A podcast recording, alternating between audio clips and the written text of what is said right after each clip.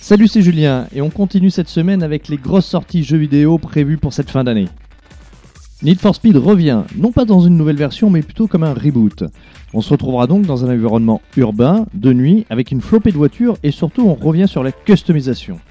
Electronic Arts a laissé peu de choses filtrées sur les véhicules dispo, mis à part la dernière BMW M2, tout juste annoncée dans la vraie vie, mais on sait déjà que le terrain de jeu sera deux fois plus grand que dans NFS Rivals.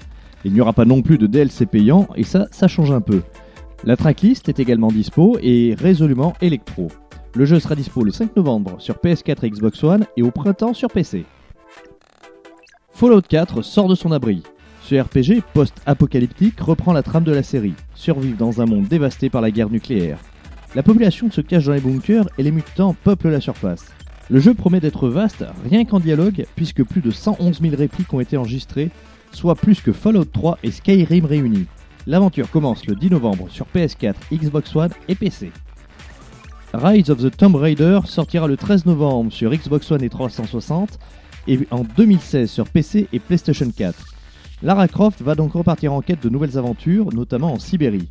Crystal Dynamics nous promet une zone à explorer trois fois plus grande que l'île de Tomb Raider et sans chargement. L'expérience multijoueur, assez décevante dans le dernier opus, a tout simplement été supprimée. Une solution un peu trop extrême à mon goût.